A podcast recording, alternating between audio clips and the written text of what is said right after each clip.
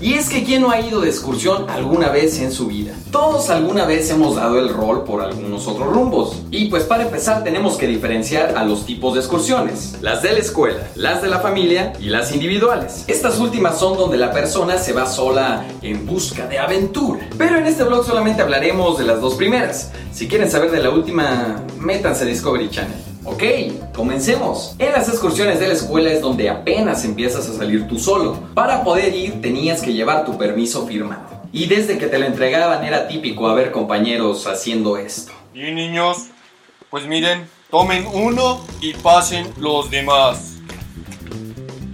Vamos a encontrar que dice, por medio de la presente doy permiso a... Ahí ponen su nombre, ¿de acuerdo? Para que asista al parque de diversiones y recreativo Reino Aventura. Que se llevará a cabo el 3 de julio de 1991.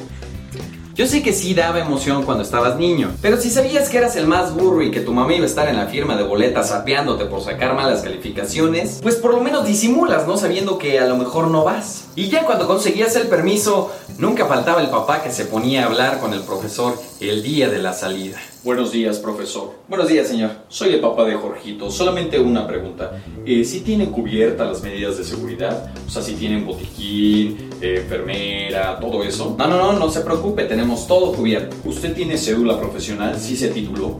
Y el problema no es que preguntara, el problema es que se la pasaba preguntando más de media hora, ya con todos arriba y el autobús encendido. Por ejemplo, si el camión se llega en algún momento a desbarrancar, eh, ¿qué probabilidades hay de que algún niño se salga? O sea, si funcionan bien los cinturones de seguridad. Casualmente es el que más sobreprotegen y es el más relajiento. Pero bueno, una vez que ya se fue el papá de Jorgito, viene la etapa de elegir asientos. Aunque la repartición casi siempre era la misma los relajientos en la parte de atrás echando relajo y los mataditos hasta enfrente platicando con los maestros. Díganme que no. Y obviamente es muy variado lo que pasa dentro del autobús según la edad que tengas, pero trataré de plasmar las diferencias entre cuando estabas más grande y cuando estaba chico. Por ejemplo, cuando estaba chico, saludabas a la gente que iba pasando. Hola, adiós, señor. Hola, aquí estoy. Cuando ya estabas más grande, igual saludabas a la gente solo que de diferente manera. ¡Eh! ¡Venga, vea! ¡Eh! ¡Eh! ¡Ya volteó, ya volteó! Cierra la ventana, güey, la ventana. ¡Abuelita! ¡Se venga, culona! Mm, ahora entiendo por qué la gente reaccionaba así cuando lo saludaba. Otra diferencia según la edad es ya en el camino. Cuando estaba chico ibas cantando. Acelere el chofer que lo viene persiguiendo tu mujer. Al shopping no se le para, al shopping no se para. No se repara el camión. Y cuando estabas más grande, igual que el anterior, no había mucha diferencia. Igual había canciones.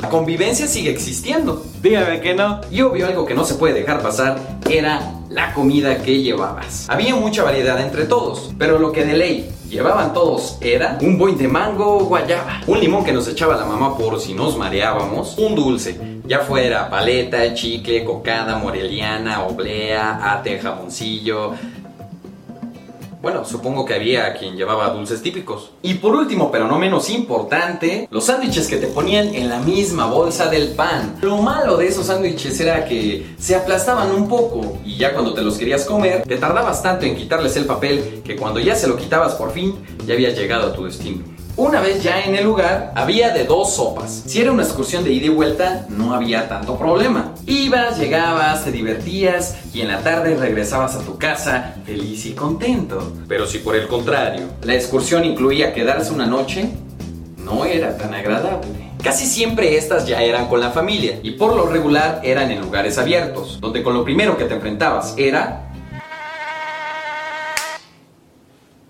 los mosquitos. Esos animalitos muy simpáticos que a donde quiera te acompañaban con su peculiar canto. Yo creo que aquí está bien, ¿no? No sé si ya está la comida. Y en la noche se ponía peor.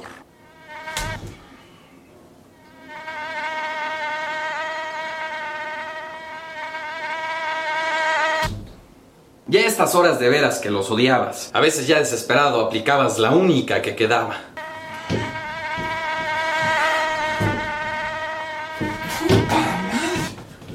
¿Fueron los frijoles o qué? No era muy buena idea. Otra cosa a la que te enfrentabas era armar la casa de campaña. Hoy estabas emocionado con conocer el lugar y te frenaba una voz que te decía, eh, eh, ¿a dónde van? Primero hay que acomodar todas las cosas de aquí. Y dentro de esas cosas estaba la casa de campaña, donde había algo curioso que a veces pasaba.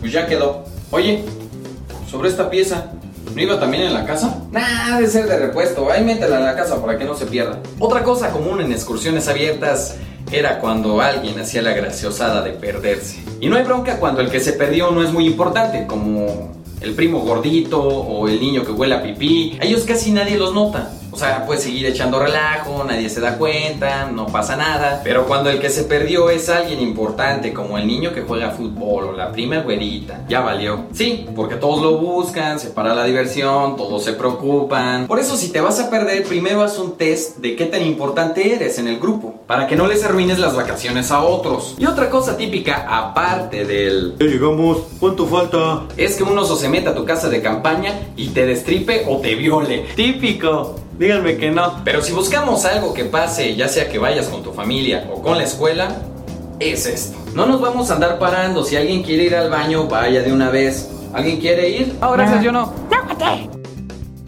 Ahorita que puedes, te puedes orillar. Es que me anda del baño. Pero bueno, mejor hacer en la carretera a en medio del monte.